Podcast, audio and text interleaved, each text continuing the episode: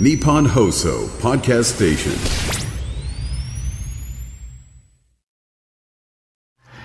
1月11日木曜日時刻は午後3時半を回りました FM93 AM1242 日本放送ラジオでお聞きの皆さんこんにちは辛坊治郎ですパソコン、スマートフォンを使ってラジコでお聞きの皆さん、そしてポッドキャストでお聞きの皆さん、こんにちは。日本放送の増山さやかです。そして木曜日は、こんにちは、日本放送の飯田浩司です。辛坊治郎ズームそこまで言うか。この番組は月曜日から木曜日まで辛坊さんが無邪気な視点で今一番気になる話題を忖度なく語るニュース解説番組です。今日は辛坊さん大阪からです。あったかいんですよ、ええ、そうなんですか？そうなんですか？そうなんえーまあ、T シャツ、まあ、T シャツってもロン長袖のロン T ってやつですけどもはい。ロン T。ロン T1 枚ですからおロン T1 枚でもなんかちょっと汗ばむくらいの陽気でですねー気温がなんと23.9度ん？あえ？あれ？ちょっとど待って。こですかあそれ。違うこれ室温だやっぱり。ちょっと 会議室なかなかさ、あったかい。ああなるほどね。なるほどね。そうですか。外気温もでもね9.3度、おー。えー湿度52%あのお和歌山の南の方ではね、はい。今日14度ぐらいまで上がったらしいですよ。あ、そうですか、そうですか。14度ってさ。うん。13度よりも1度も高いんだよ。まあそうですよ。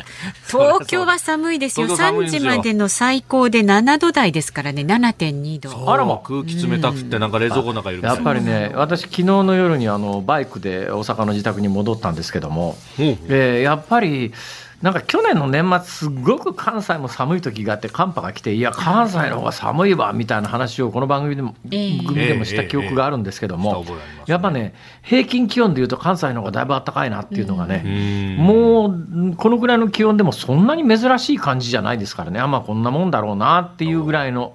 なんか平年並みになんとなく私の印象で言うとも戻ってるなっていう感じがあるんですが。さて飯田浩司君。はい。あ、明けましておめでとうございます。あああ、そうか。辛坊さんと飯田そうださんはね、うんめでたい。いやいや、めでたい。今年もよろしくという意味も今年もよろしくお願いいたします。込めて。い。やいやそんなことを言おうと思ったんじゃないんだよ。あ違うんですか？どうしました違うんですよ、はいはいはい今日は木曜日だからさ木曜日です。頼んだぞと。いやいや、また、何を言ってるんですか、新年早々。どうですか？新年どんな新年でした？いやー、まあまあね、元日にまず地震があり、二日。あれ元日の地震は何？皆さんの勤務体制に何か影響があったんですか？まあ、まああのアナウンス室はスクランブル体制みたいなそう感じで。すね。ああ皆さんは自宅にいてわって感じ、どんな感じですか？東京は揺れたの？大阪で聞いたらね、うんうん私、まああの日本にいなかったので偉そうなこと言えないんですけども、えー聞き込みを繰り返したところ大阪はかなりゆったりした揺れで、ー。皆さんあのし一度一様におっしゃるのが、はい。あかなり大きい地震がそこそこ距離の離れたところで起きてるよなーって、うんそんな印象だったみたいです。なんか緩やかで、でもそこそこ揺れたって皆さんおっしゃいますね。うーん。そうなるとね、ちょっと心配なことがありましてね。大阪も私の家が建ったのは阪神・淡路大震災の後でうんかなり地震対策はしっかりして建ててるんだけれども、はい。この建ってからの間に大阪北部地震とかですねあありましたね。結構そこそこでかい地震が何回も、まあ、はいもちろん2011年の東日本大震災の時も大阪ではあの長周期地震動ってやつで大阪の高層ビルがぐわん。ぐわん、要するにビルが持ってる固有の揺れの周波数周期とはい。地震の周期が、うん、ピタリシンクロしちゃうと、ええ普通では考えられないような大揺れになっちゃってですね、ビルの中が、まあ、ビルは倒れなかったけれども結構ビルの中がぐちゃぐちゃになったみたいなことがあったんですよ。はい。ほんでその地震も経験してますから。ええで日本の木造家屋っていうやつは、はい。まあ、別に日本だけじゃないんですけどもあの地震のたびにちょっとずつあちこち緩むんですよね。だから建てた時には確かにかなりの耐震性を持っていた建物でもこの何回もの地震を経験しているうちにあちこちが緩んでくると。なんか次に大きな地震が来た時果たして耐えられるのかと。はい。そろそろもう一回やっぱり耐震診断どっかでして、何か問題があるんだったら補強しなきゃいけないのかなとか思いながらいろんなビデオを見ていたらですね、はい。既存のマンションで、だから今の建築基準法上の耐震基準は満たしていないけれども、建ってた時の耐震基準は満たしていたという、まあまあ、既存不適格みたいなマンションがあちこちに建ってるわけですよ。はい。でマンションの耐震補強って難しいんだろうなと思ってたら、意外とそうでもなくてですね、結構あのビルの外側をいろんな風に補強する工夫というか、今、ノウハウがあるみたいで、はい。そのノウハウを知ってから、はい。大阪近郊のマンションをこう眺めながら歩いていると。そこそこ耐震補強を新たにしてるマンションってあるんだなということに気がついてですね。で備えは皆さんしてますよ、この辺は。でも関東でもおそらく、まあ、関東のあの地震の、えー確率論的地震動予測地図みたいなやつを見せられると、関東地区はもう真っ赤っかから紫色ですから、ええだからあれを見せられると、やっぱりちょっと耐震補強しなくちゃいけないとか、耐震診断を受けなきゃいけないとか、でまあ、そういう地域って、あの行政の補助もそこそこしっかりしてたりなんかしますからね。だからまあ、それなりに、えー意識の、意識高い系っていうとまた違う意味になっちゃいますけど、えーあの意識してらっしゃる方は、そのあたり地震への備え等をしてらっしゃると思うんですが、はいまあ、それで言うと、今回の能登半島の地震は、能登半島に私がもし仮に住んでいたとしたら、ええおそらくそんなこと考えていなかったんじゃないのかなっていう気がしますが、このあたりの話はね、えー4時台にもうちょっと詳しくしようと思いますが、さて、飯田浩司君。はいはい。ででどうだったんですか、正月は？いやいやいや、お正月はだから、まあ、その、地震があって飛行機の事故があってと、で私はあの、朝の番組は3日からスタートだったんですけど、まあ、ああ3日からですね、えー、まず最初どうやって挨拶しようか。そして、なるほど。ね、気持ち的にもね、えーいろいろ考えますよね。だけどさ、はい。それは何でもかんでも私は政治の責任にするの嫌いなんだけどさ、因果関係のないことで、ね、えーだけど、やっぱ年明けからこんだけあの異常事態が続くのはさ、えやっぱり、天が政権を見放してんじゃないのかとか思ったりなんかするんですが、総理、どう思うわけ、これ？ー、要するに、えー一つ一つの事案にえー全力で当たっていく。えーそれしかあ考えておりません。今日だってさ、はいなんかあの刷新会議みたいなやつの名簿見てみたらさ、はい。なんか最高顧問が、まあ、菅さんはいいとして無派閥だから、えー派閥の親分の麻生太郎さんが最高顧問だよ。はい。で、安倍派から10人だよ。38人のメンバー中、安倍派10人と、はい。派閥のあり方どうしようかっていう会合でさ、ええ派閥均衡の会合にしてどうすんだよ、これ。山さんに、えーそうした党内のさまざまな意見を集約し、えーそして、新しいえー自民党の政策の集団としてのあり方を考えていく。これが、この会議の趣旨でえーあります。えーご理解をおいただきたいと。ちゃうとこがいや、思っておりますつうかさ、つうかさ、多分、はい本本人に聞いても多分同じような答えにしかならないだそうろうな思ってしまうね。ちょっとこれ予感がはあれですよ。あるよね。ね、これちゃんと以上何か意味のあることを言うとはとても思えないいやいやいやいのでやいや、そういう意味で言うと、この意味のないことを、はいえーちゃんと語って聞かす飯田浩二というのはすごい才能だなと。いや意味がないわけじゃないですよ。ね今年もやっぱりすごいね。褒めてないでしょ。衰えてませんよ、腕は。いやいやいやいやいやいや。てかさ、新年一発目だからさ、はい新作考えてきたとかそういうのないの？いやいやいや、またまたまた。あのね、だから、芸人さんじゃないんですからね。あ本当まあ、今年はね、年明けから忙しかったからしょうがないい勘弁してあげよ 勘弁してあげよう。ありがう。とうございます。うんまあ、やっぱりだけど、年度またぎまでにはあーなんといやかいいやいやいやいやなんかね、あ新手をねおね。願いしたいよ今年何が起こるのか分かんないですから。小泉進次郎のどぐろ。咳込んじゃっむせちゃいましたよ。た。むせちゃった。いや、これ面白いんだよ、これ。結構、ネタとして面白いよね、これ。なんかね、句読点代わりにね。小泉進次郎のどぐろ。そうそうそうそうそう。いいね、いいね。なんか大向こうから、大向こうから声がかかるみたいなね。よっみたいないいぞこれこれいい、いい、いい、本当にいい。いやいやいや。意味がないです。ナンセンスな、こえう。じゃあ、もう先行きましょう。はい、そう。誰だかも分かんなくなってますけどね。そうさあ、準備そこまで言うか。この後は、太郎は？これがね。これ、これが難しいですね。いや、でも一応ほら、受けてる。下さんがあ指摘するようなあことが起こるかというと、難しい。あマイナンバーが全てをあ解決してくれます。枝野さん。モノマネが与党に偏ってるじゃないですか。もっとまっとうな放送をしていただきたい。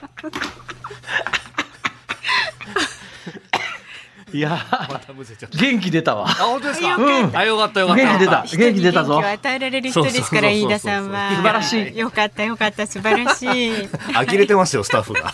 本当ですよ。時間の無駄遣い。さあメニューご紹介いたしますよ。この10分を全否定した。本当に。え昨日から今日にかけてのニュースを振り返るズームフラッシュからまずはお届けいたします。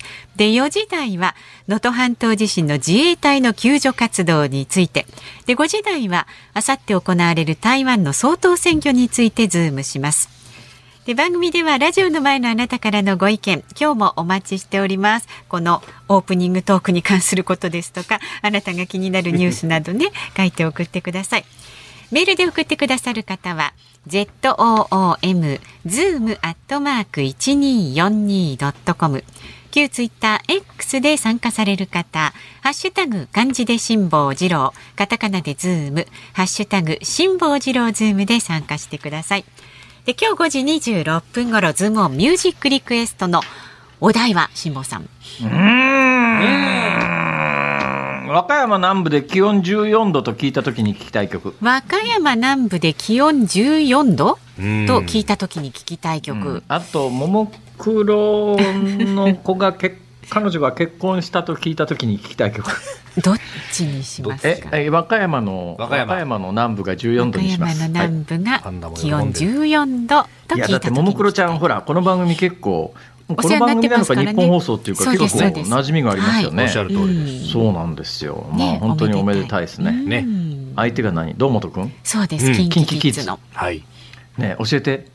キンキキッズってさ、近畿にいるの？ちょ絶句。知らないんだな。どうぞ先言ってください。はい。えっ、とそうですね選曲の理由も書いて、えー送ってください。エンディングでねお届けいたします。どうして関西キッズじゃないんだろう？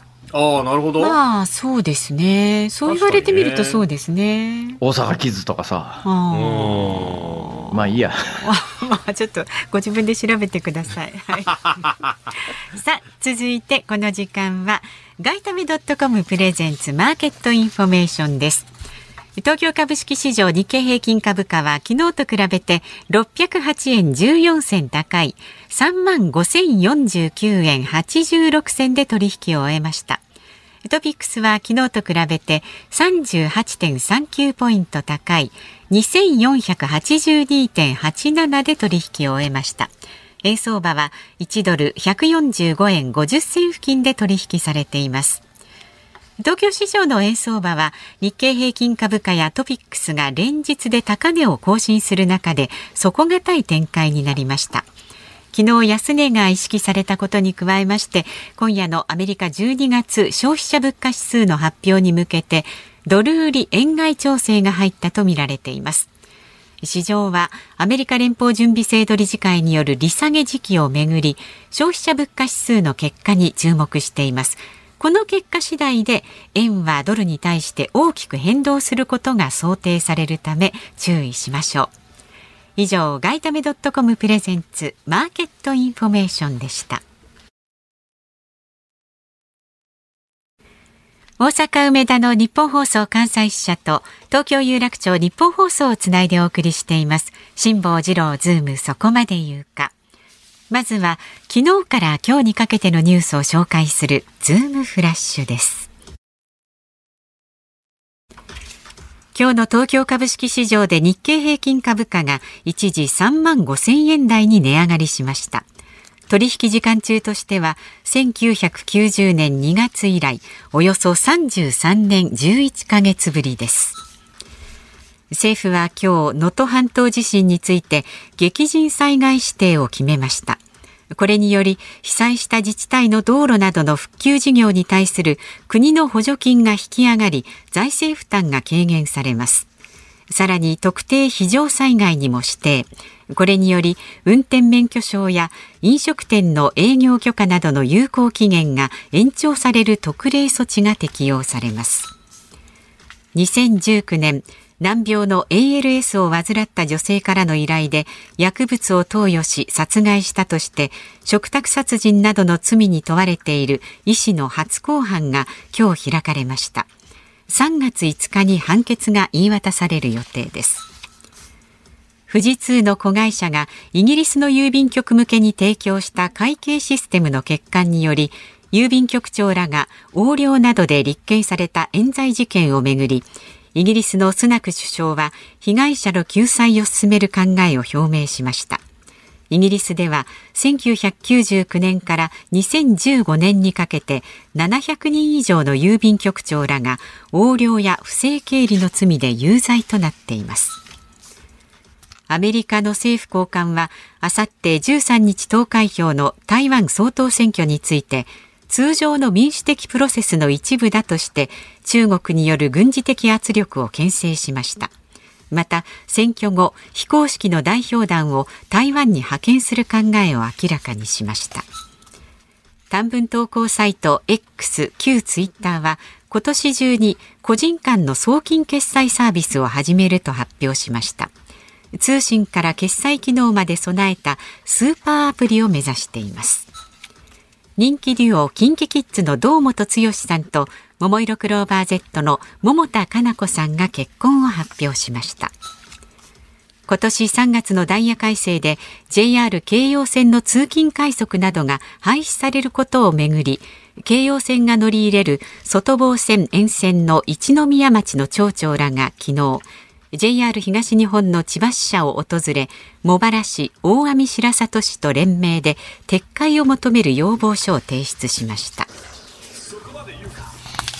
飯田浩司君忖度ネタは前この番組でかなりあの分厚く取り上げた話ですよね。はい、そうですね。結局どうなってどうなるの？いや JR としてはこのままの規定路線で今のところ何の発表もしてないというところだと思いますね。そのマンションの住民が俺はあの通勤快速を信じて買ったんだこれを。どうしてくれんだ？うん、うん。いらっしゃるでしょうね。っていう場合はどうするの？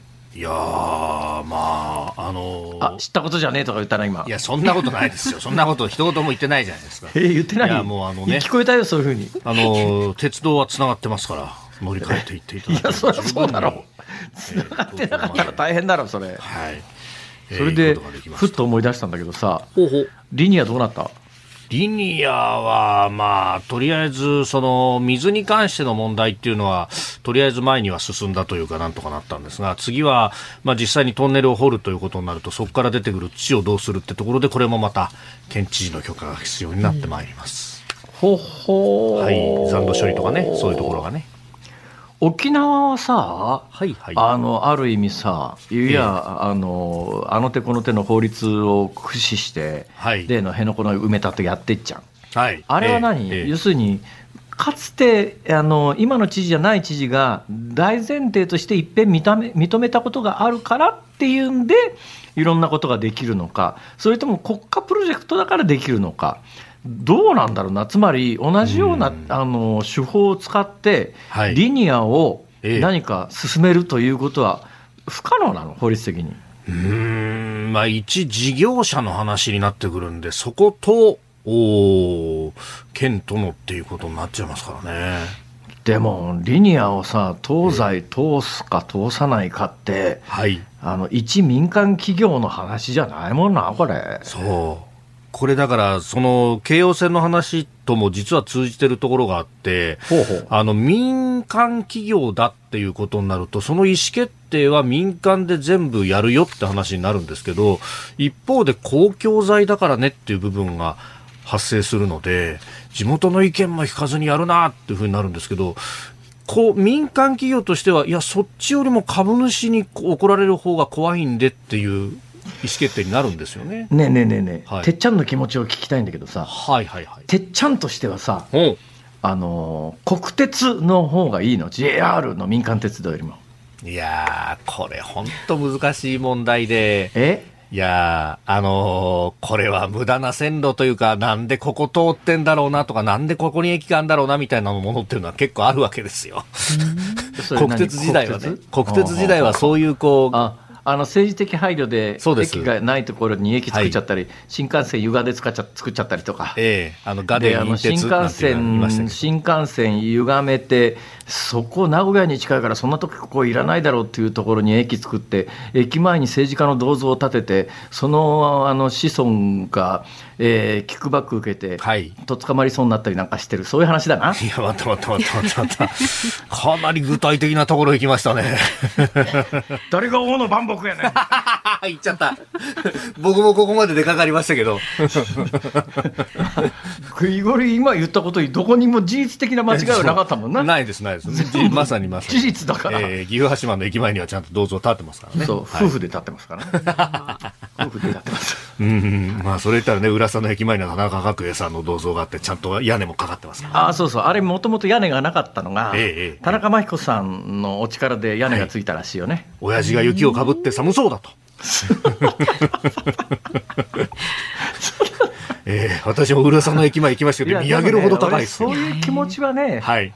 あのーほら、えーお地蔵さんにさ、あ、はい。雪かぶるとかわいそうだってええ。かわいそうだ。さ、寒そうだ身の傘つけちゃう、この日本人のし心の情景みたいなやつがあるじゃないですか。日本昔話、笠地蔵。だから、税金で田中角栄の銅像に屋根つけちゃうと、それちょっといかがなものかなんだけども、ね、お地蔵さん、石でできたお地蔵さんでも身の傘つけちゃうみたいなさ、この日本の新象風景はさ、万物大全てに切にしたいと思うわけよ。いきなりど 誰になっちゃったんですか？もう完全に居酒屋トークになってその一つ前の居酒屋トークついでで言いますけどね、ははは。キンキキッズの堂本君と、はい。えーももクロの桃田さんはい。はい田中子さん。14歳差結婚ということで発表ですか、はいおめでたくて本当にねお幸せになってくださいと、うん。申し上げるわけでございますけれども、はい。えーここからは居酒屋トークですが さっきの実はなんでキンキキッズなんだろうとどうして関西キッズじゃないんだろうというのは若干あの話がありましてね、ええはいはいはい。あのお日本におけるマンモス大学の東の優というと、えー昨今話題の日本日本大学じゃないですか。はい。はい。で西のはい優というと近畿大学ですよああ、ね。近代ですね。はい。ね、近大、ええ今きまさに近大と飯田君はおっしゃいましたけど、はいあれまあ正しくは近畿大学なんですよ。うんうんうんうんところがですね近畿、あれ英語で kinky というと、はい。まあ、ある意味、 kinky っていう、あの、キンキーブーツっていう、えーミュージカルがありますけれども、ちょっと変質者みたいな意味合いが出てきちゃうんで近畿大学ははい、英語表記は Kindai University なんです。あ、そうなんですか。 Kinki University にしてないんですよ。英語表記は Kindai University なんです。へえ。そうなんですか。というのが、まあ、ある意味常識な中で、なんでキンキキッズ作るときに、キンキキッズなんて世界で割と喋りにくい。あのグループ名にしたのかなというのがね、ね長年の疑問で、誰かどうして関西キッズじゃなくて、キンキキッズなのか、解説してくれる人を探してるんですが、いまだに誰も見つからないんですけどね、誰もそんなこと考えないのかしら？うん、考えたことなかったです。あそうでしょうね。本当だ、 Kindai University になってる。そうでしょう。英語表記はね、 Kindai University なんです。近大なんです、あれは。すごい。近畿じゃないんです。近畿っていうとみんな外国行って国際会議行くとみんなププって笑うんで。なるほどちょちょちょちょちょっと待ってください。あお時間でございます。2016年4月1日に変わズーったムフラッシュんですって。でした。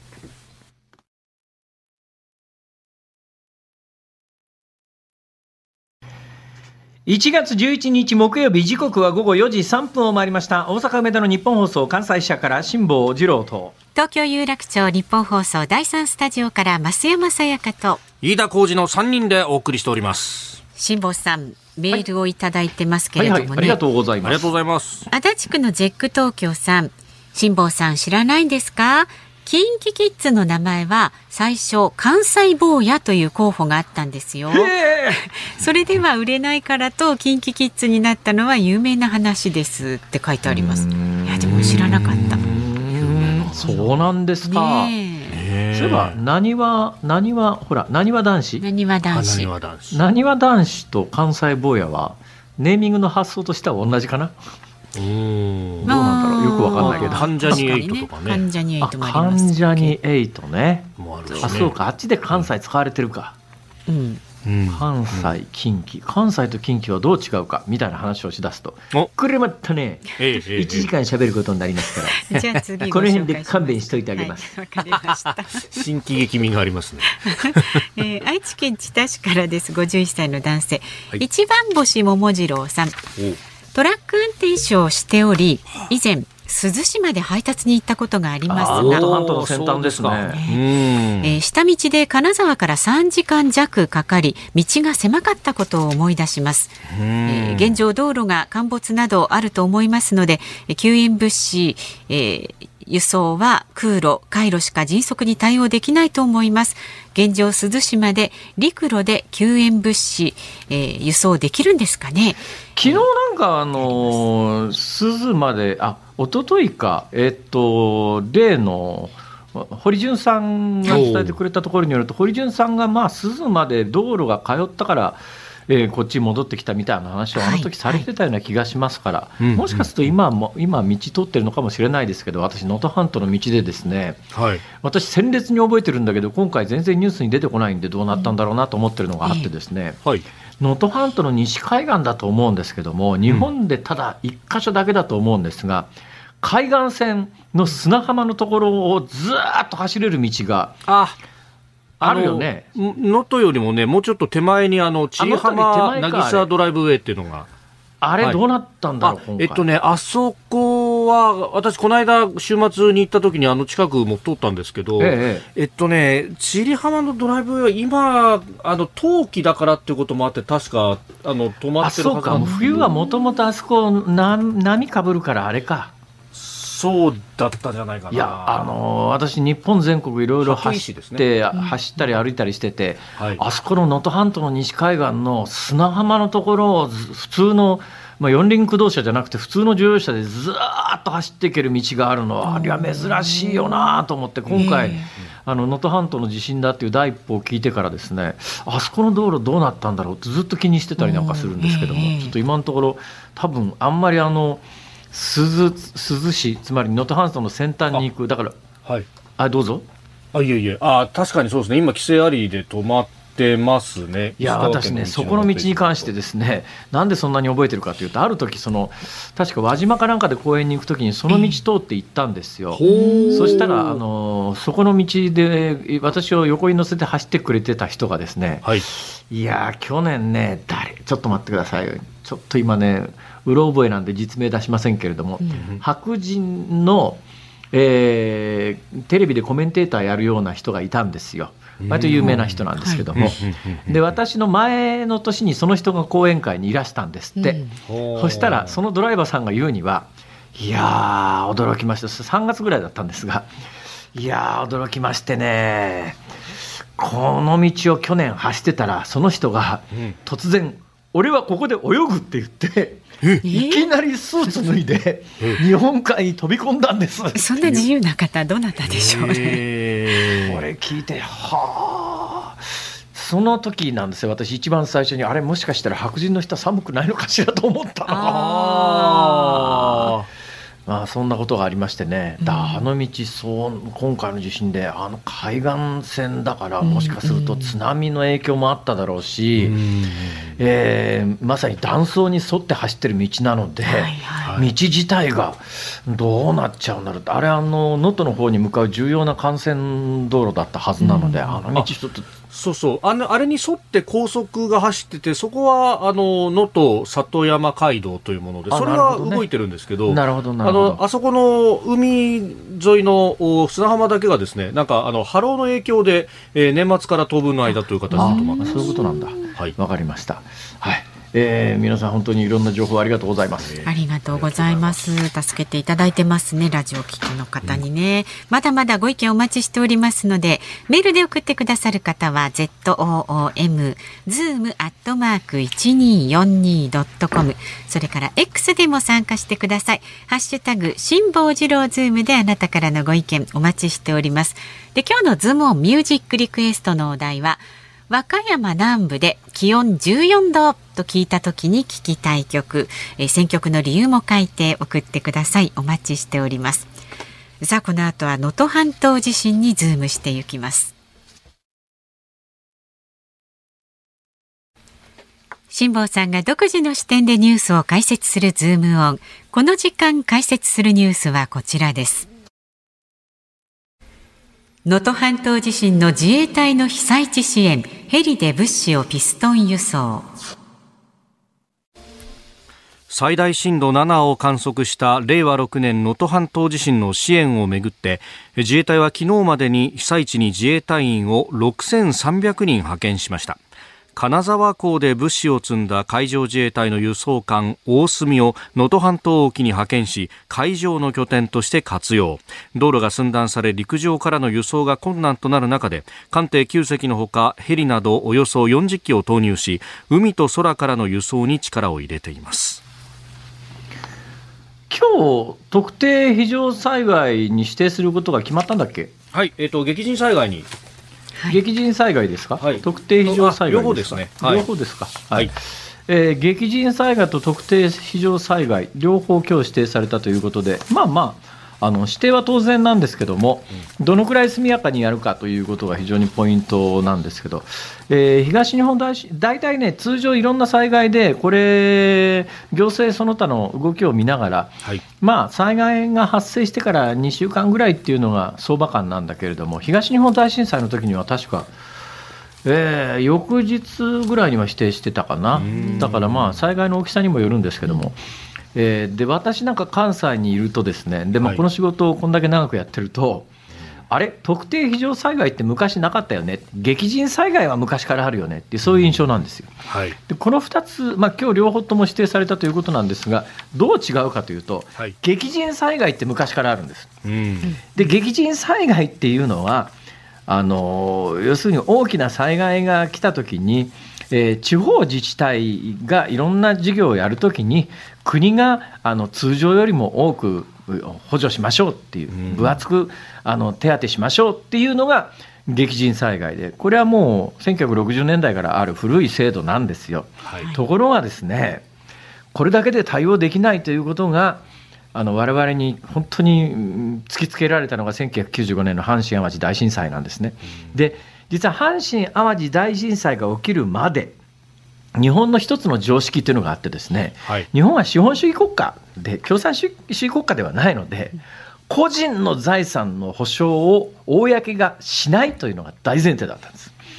だから、阪神・淡路大震災で、いっぱい家がぶっ倒れて、木の実木のままで掘り出されて、たくさんの方が亡くなって、だけど、いや、それは私有財産でしょ、自然災害で壊れたものを、国がお金を出して手当てするっていうようなことは、原則しませんと。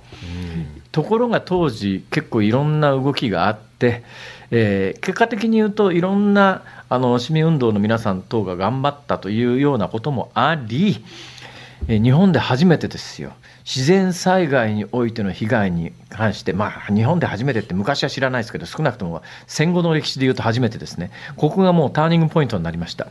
だしあの自然災害で、えー既存したのが私有財産であっても、その私有財産に対して、いえ例えばまあ、建て替えだった住宅潰すとき、あの時ね、阪神・淡路大震災の時に大問題になったのが、みんな半壊全壊で、もうそこを半壊って言われたって、柱一本残ってるような、もうそんなもん住めないじゃんっていうような、でだけどそれ、建て替えするためにはいっぺん潰さないといけないよね、それ潰すっつうたって、解体費用でものすごい金がかかると、で当時やっぱりあの、いや、自分の家潰れちゃったと、で自分の家、住宅ローンで、で二重ローンっていう問題があって、二重ローンでもう一遍ローン組んで建てなきゃいけないって、二重ローンでまあ自分の建物を建てるんだったら、まあそこ、それに関してはまあ、えー1万歩譲って自分で払うにしても、今ある建物を解体して撤去する分ぐらいは、なんとか公で補助してくれないかみたいな話があったんだけど、当時は。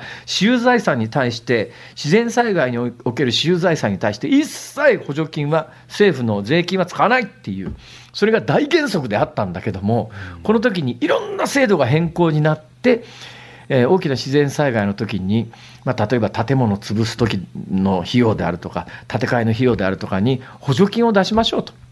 個人に対してお金を出しましょうという制度が生まれたのが、その1995年のあの阪神・淡路大震災で、で今回適用になる特定非常災害っていう制度は、はい。その後でできてるんですよ。うん。その後に制度はできたけれども、まあ、阪神・淡路大震災がきっかけになってできたんで、阪神・淡路大震災の被災者の方にも適用しましょうということで、適用第1号は阪神・淡路大震災ということになってますが、この制度自体は阪神・淡路大震災の時にはなかったんです。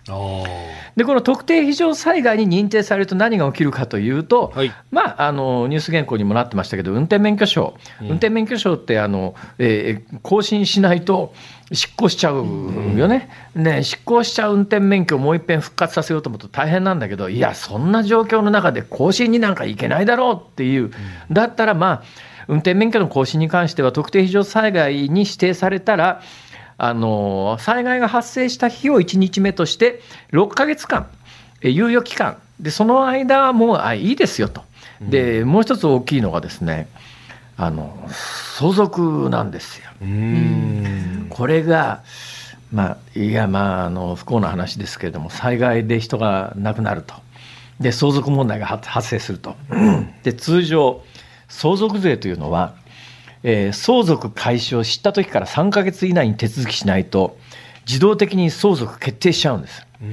ところがですね、えー相続決定したらそれでいいじゃんって話にならないのは、あの人によったら、負の遺産が実は隠れていて、見かけ上の相続は家がおお家相続財産としてあったんだけども、お父ちゃん借金、まあお父ちゃんに限らないけれども、莫大な借金がありますと。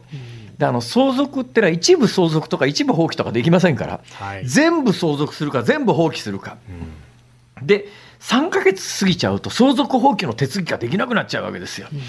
そうすると、えー誰かが亡くなりました、えーあうん、財産がなんとなくあるように見えるからとりあえず3ヶ月ほっときました3ヶ月経過しちゃいましたその後で実は莫大な借金があったのが分かりましたと。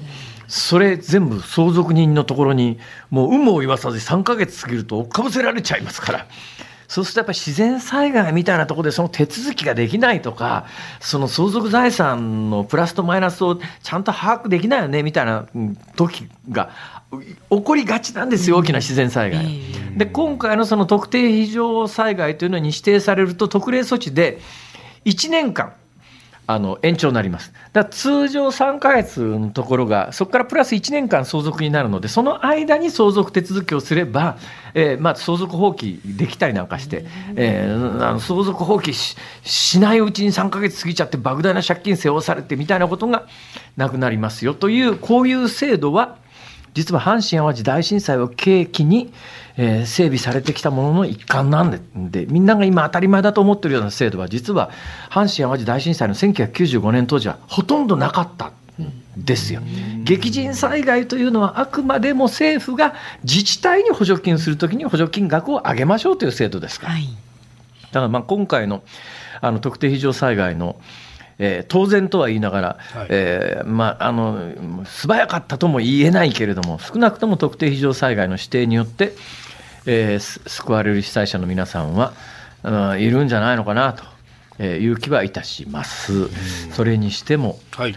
私は本当に何回もこの番組でもう口が酸っぱくなるまでなるほどというか聞き飽きたよと皆さんに言われて、まあ、それはまあ確かに皆さん聞き飽きたよなんだろうと思いますけれどもとにかくあの定期的に5年だかなんだかおきにあの公表されてる、えーあの地震学者の皆さんがですね莫大な累計何千億から1兆円近いお金の補助金を得て作っている地図があって新聞一面に、えー、ドーンと2020直近のやつは2020年度版っていうのがあるはずですが、えー、ダーンと大きな日本全国を、まあ、一番地震の可能性の高いところは紫ですよ。次に高いところが赤です。それからだんだん色が薄れていて黄色とか。黄色になってくるとなんかもうあの1万年に1回とかっていうようなぐらいの発生確率になっちゃうわけですね。で、これを地図は何かというと、あのうん確率論的地震動予測地図中手で中手ですね、えー今後30年以内に震度6弱以上の地震が来る確率がどのくらいかって。そんなもの分かんのかって話なんですが、日本の地震学者は莫大な補助金を得て、それが分かると言って、その地図をこさえて作って、えー、新聞なんかは無批判にそれをこう掲載するんだけど、私はその地図が掲載されるたんびに、あのさと、この地図の掲載が始まってから、この地震の発生確率の高いところで起きた地震大地震っていうのがほとんどなくて、東日本大震災しかり、熊本の地震しかり、新潟しかり、北海道胆振地震しかり、今回の能登半島なんか典型的なんだけれども、その地震の地図で、空白域でここはめもうもう多分1万年ぐらい来ないよって言われてるようなところに限ってきてるっていうのが現実なんですよ。はいうん、で私は何回も言い続けてるのはとにかく日本に住んでる限りはどこでもいつでもこの瞬間に震度7の地震が来るかもしれないという心構えで対策をしてくださいねと、災害備蓄してくださいねって、耐震診断してくださいね、はい、まあ、海沿いの皆さんはあのプレート型の地震の場合には大津波というのがありますから、津波にとにかく注意してくださいと、えー、内陸の方、直下型地震の場合には、家が潰れない限りは、めったなことでは死にませんから、まず家が潰れないということを第一に考えてくださいねっていうのは、もう私はもう繰り返し、繰り返し言い続けてきてる話なんですよ。で特に能登半島に関しては2020年以降ですね結構群発地震めいた地震がぐらぐら来てるわけですね。で本来ならば群発地震実は阪神・淡路大震災の時にもそれまでほとんど地震がなかったようなところで群発地震みたいなものが頻発しててなんだろうこれってものすごい回数で地震小さな地震が来てるよって言われてたらあの阪神・淡路がドーンと来たので群発地震が来たらやっぱ相当警戒しなきゃいけないんだけれども能登半島では2020年からかなり群発地震めいた地震が起きていたのに。今回みたいな大きな地震を誰も想定しなかったのは2020年に発表されたさっき申し上げた予測地図の中で能登、えー、半島の大半が0.1%から3%っていうエリアに入っちゃってるわけです0.1%から3%って言うと1000年から1万年ぐらいに確率で1回あるかって、そうそういう地図を見せられて太平洋側だけ紫色にダーンとなってる地図を見せられて自分がもし能登半島に住んでいたらまず俺が生きてる間にここで地震はなかんべえと。思うよね、本来ならば2020年から群発地震が始まった段階で、ちょっとこれやばいんじゃねえのと、はい、耐震診断と耐震補強ぐらいしとかないとって、何にもなきゃそう思うところが、逆に2020年のあの地図が発表されてるがゆえに、大丈夫だろうっていうのの安心材料に使われちゃってるんです。多分ねあの全否定しないのはあの地図を作ってる側の気持ちとしてはここで紫色や赤で塗られてるところは危険だから気をつけてくださいねと、これはそういうところに注意喚起をするための地図であって、色が黄色だとか黄土色だとか色の薄いところに安心材料を与える地図ではありませんよという趣旨なんだろうということは理解できるんだけれども、地図を見せられる側はそう思わないわけですよ。結果的に今回は、やっぱり多くの亡くなられた方、行方不明になられている方は建物倒壊の犠牲になられたと。えー、2020年から群発地震が起きてるわけだから本来ならちょっとこれは警戒しなきゃいけないよなっていうのの警戒心をあの発表された新聞全紙代の巨大な日本地図が妨げることのの役割を果たしてしまったんじゃないのかと。これはやっぱりちょっとねメディアはもうちょっとねこういうのを無批判にあの流したことに関してちょっと反省しなきゃいけないんじゃないの？と私はつくづく思いますね。私はもうこの話は20年来言い続けてますからね、ね、ずっとね辛坊さんおっしゃってますね。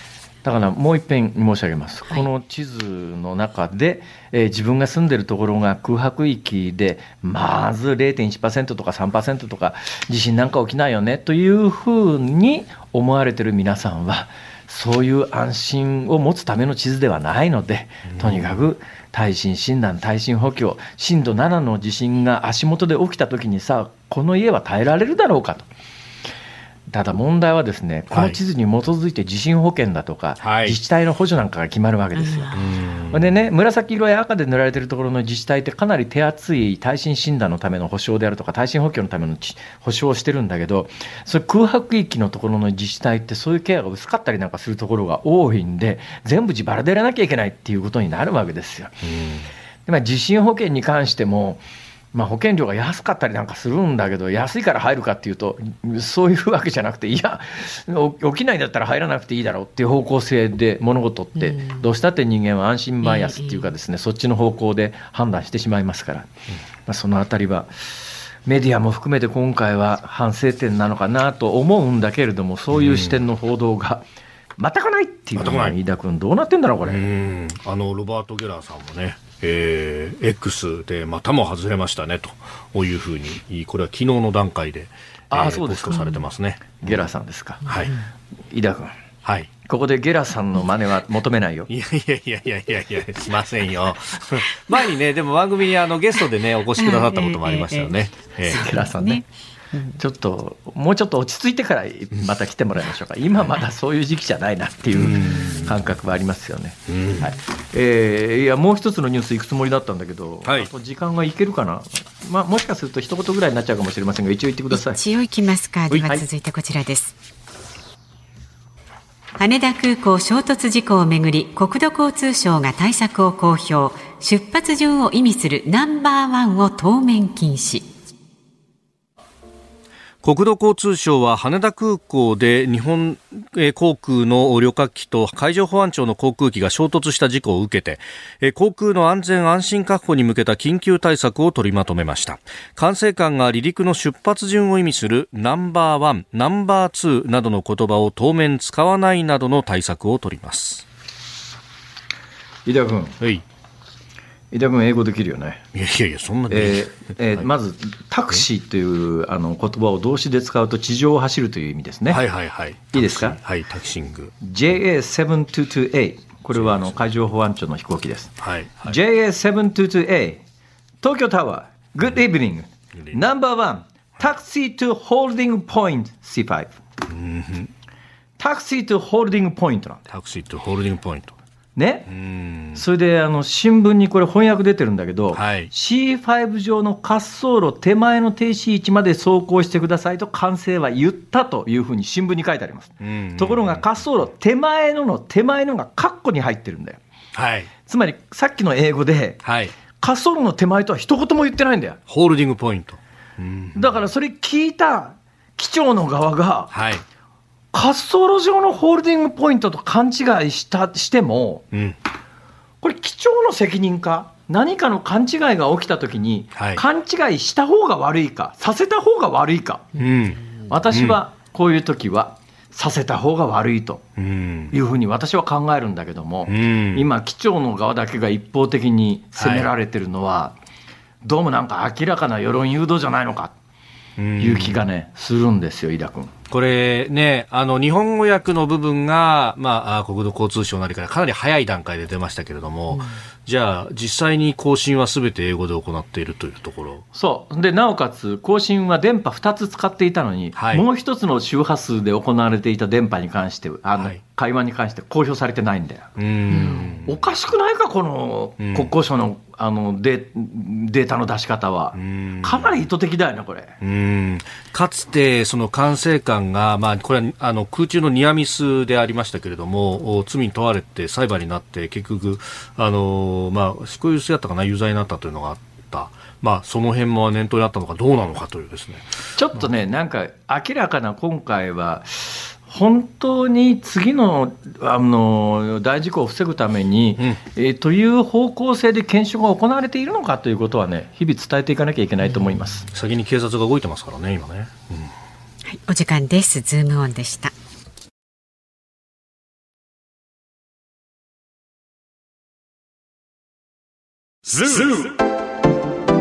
ニッポン放送辛坊治郎ズームそこまで言うかをポッドキャスト YouTube でお聞きのあなた増山さやかです。飯田浩司です。お聞きの内容は配信用に編集したものです。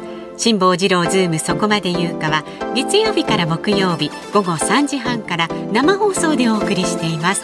ラジオの FM93 AM1242 に加えてラジコでもお聞きいただけますよラジオラジコでは配信版では聞けない。あんなことやこんなことがいっぱい。さらにリポーターがあなたの街にお邪魔する中継企画やえ辛坊さんが夕刊フジの記事を解説する夕刊フジそこまでズーム。えそして生放送でしか参加できないリスナー参加コーナー。ズームオンミュージックリクエストなど盛りだくさん。ぜひラジオラジコでも辛坊治郎ズームそこまで言うかをお楽しみになってください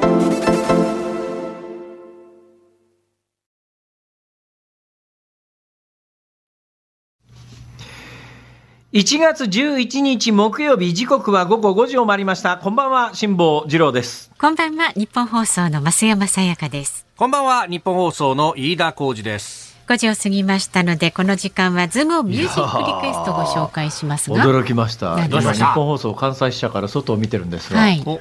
青空ですよ。青空。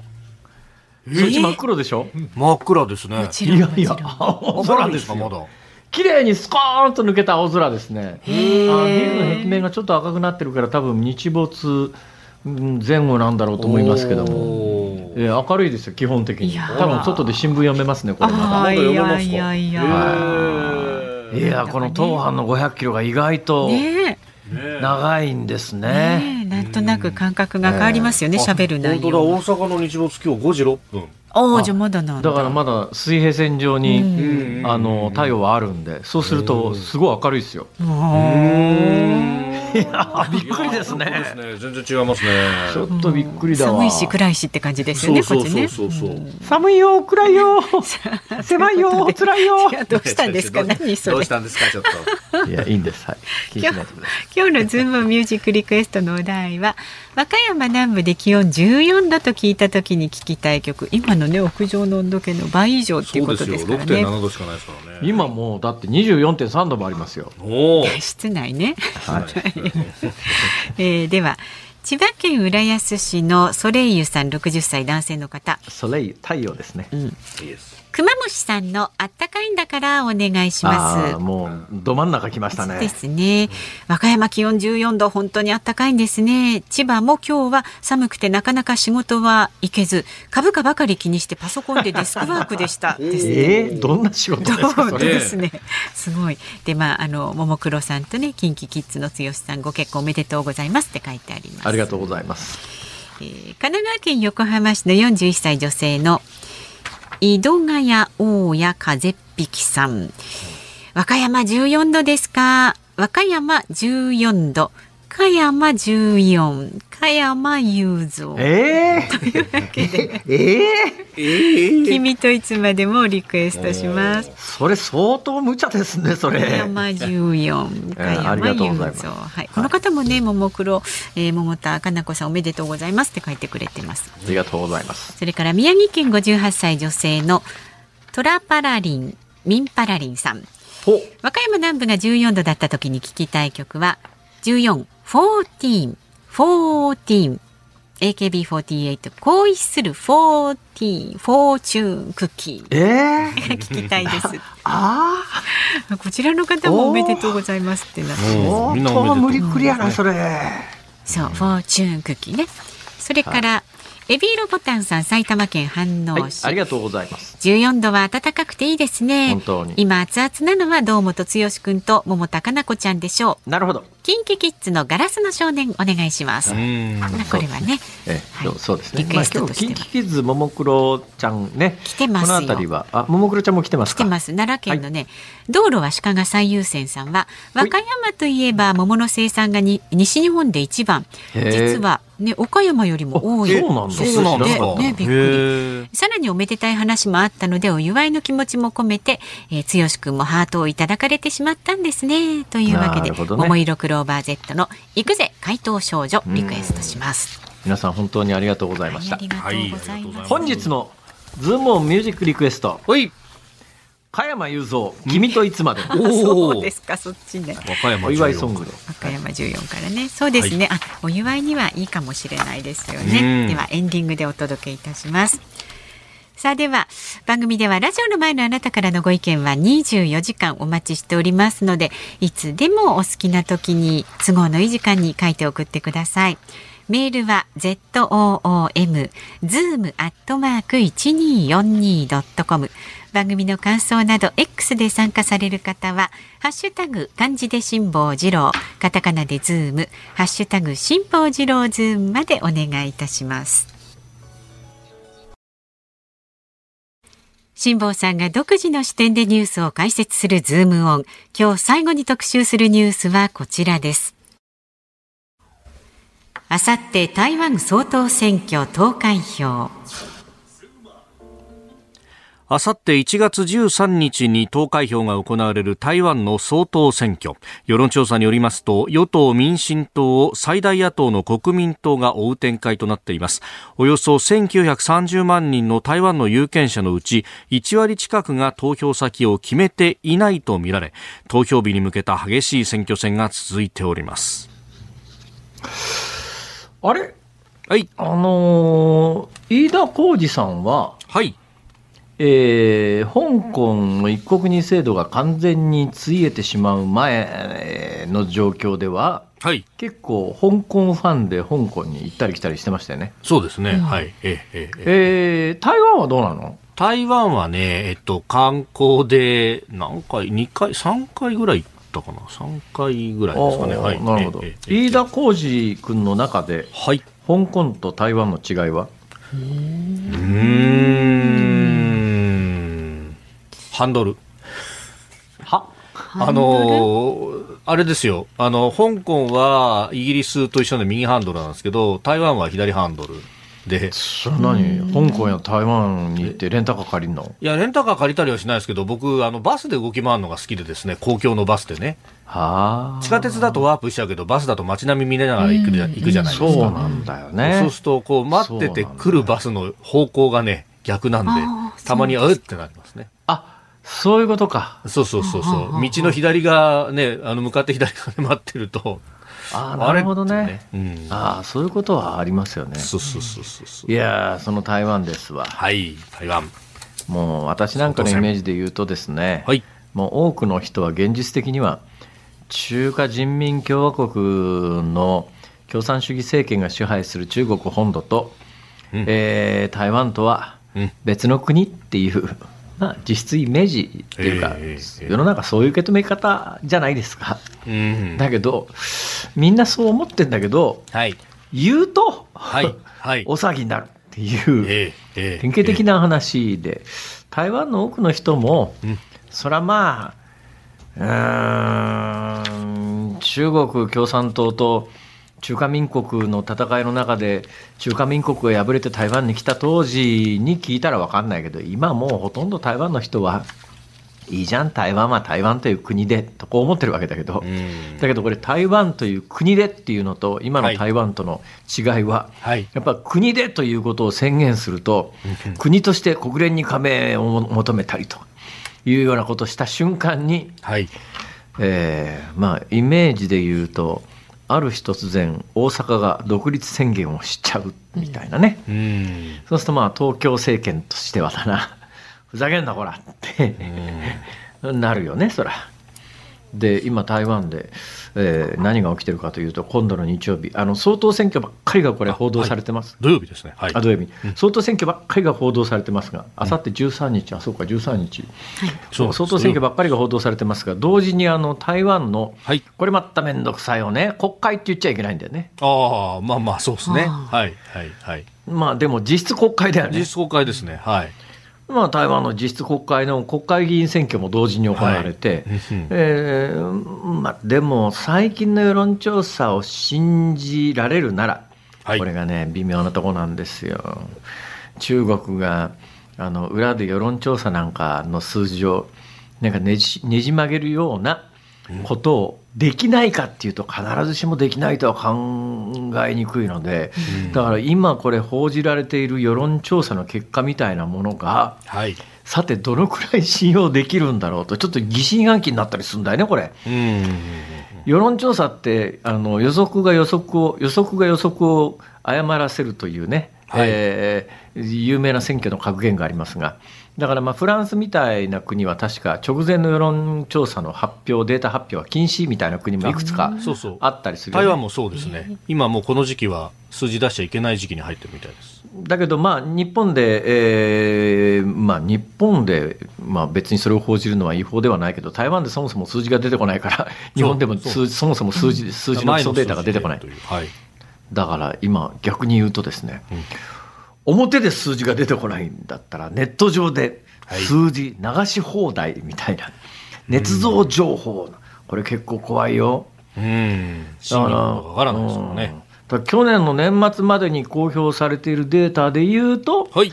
おそらく現政権の民進党の来清徳さんが逃げちゃい、逃げられそうだよね、これ。逃げ切りかというふうに言われておりますが。うんで、国会議員の選挙でも現状において民進党が、えー第一会派なんで、これが維持できると政権は安定するけれども、はいこれはねじれちゃうとまた面倒くさいことになる。はい。それで、やっぱね、韓国見てると明らかなんだけども、うんまあ、日本なんかもう長年、もう最近はそうでもないということがだいぶ分かってきましたけど、私なんか昭和の人間なんで、つくづく昭和の合言葉がありまして、いや、政治なんか誰がやったって同じだっていう、日本流の合言葉があったわけですよ。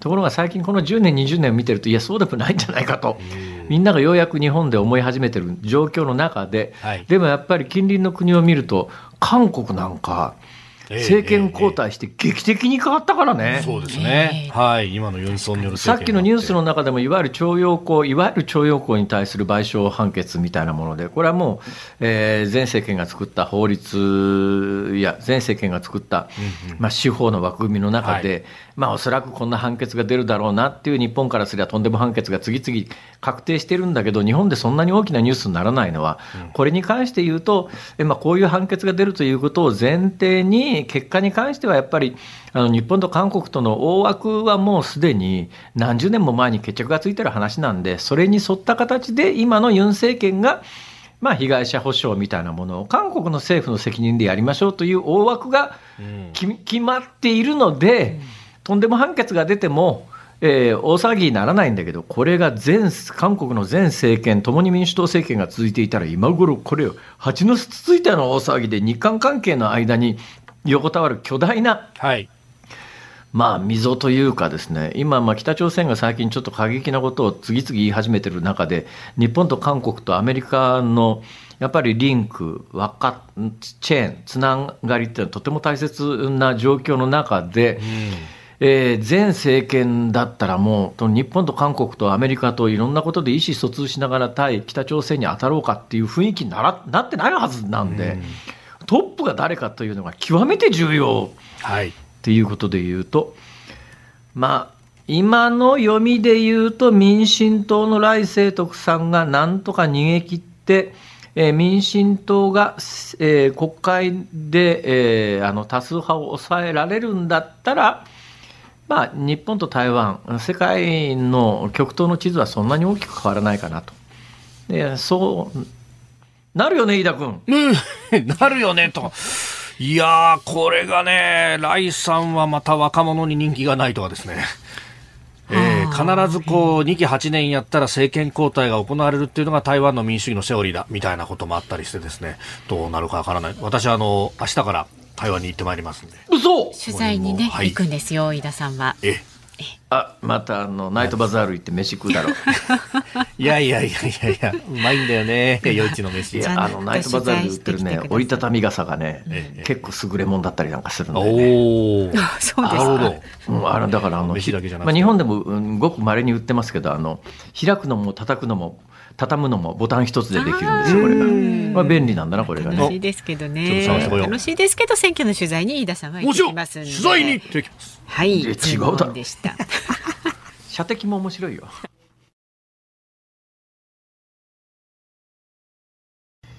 ズームミュージックリクエストをお送りしているのは横浜市井戸ヶ谷大家風っ引きさん、市川市野菜肉さん、お二方からのリクエストです。加山雄三、君といつまでも、気温14度と聞いて加山雄三と連想した人が二人もいらっしゃったって。確かにこれが驚きですね。本当ですねか、気温14度で加山雄三という発想はなかったな まあまあ。すごい柔らかい頭なんでしょうね、本当知恵を絞ってくださるね、リスナーの方ありがとうございます。さあ、お聞きの日本放送、この後夕方5時30分からは伊集院光の種。今日のテーマ、種は、あの音、この音ということで、今日のパートナー、箱崎みどりアナウンサーです。で、6時からは鶴光師匠、おみわこ様の鶴光の噂のゴールデンリクエスト。はいで、明日の朝6時からの飯田浩二の OK 工事アップは、はい、えーコメンテーター外交評論家内閣官房参与三宅邦彦さんです。で、特別企画うシリーズ工事アップ企業リーダーに聞く、えー明日はサントリー食品の小野真彦社長にインタビューということであります。で、来週月曜日は、は総統選直後の台湾からの放送でございます。はい。はいで、その後8時からは、春風亭一之輔さん、あなたとハッピー。明日のメッセージテーマは、ほっとする瞬間、ぜひ送ってください。うん。で、来週1月15日月曜日午後3時半からの辛坊治郎ズームそこまで言うかは、台湾総統選挙を受けまして、産経新聞台北支局長の矢板昭夫さんに今後の対中関係を伺います。うん。え、飯田君いつ行くの？えー明日、番組は東京でやって、その後です。へえ。興味あるんだかないんだかの、その、どっちなんですか？いやーどこ泊まんの？えーいや、台北に拠点作ってという感じになると思いますけど。台北ね。はい。そりゃそうだろ。え そりゃそうだろ。えええ台北か。はい。俺さ、あのー、台北からちょっと北行ったところにさうん、うんうん。ベイト温泉っていうのがあ。はいはい。北に投げると書いてね。はいそうそう。あれ、日本の温泉をモデルにして作った温泉。そうそうそういいんだよな、あそこが。えー、何？温泉入りに行くの？違う違う違うやだ、もう、ここまでのお相手は辛坊治郎と松。山さやかいいとこでした。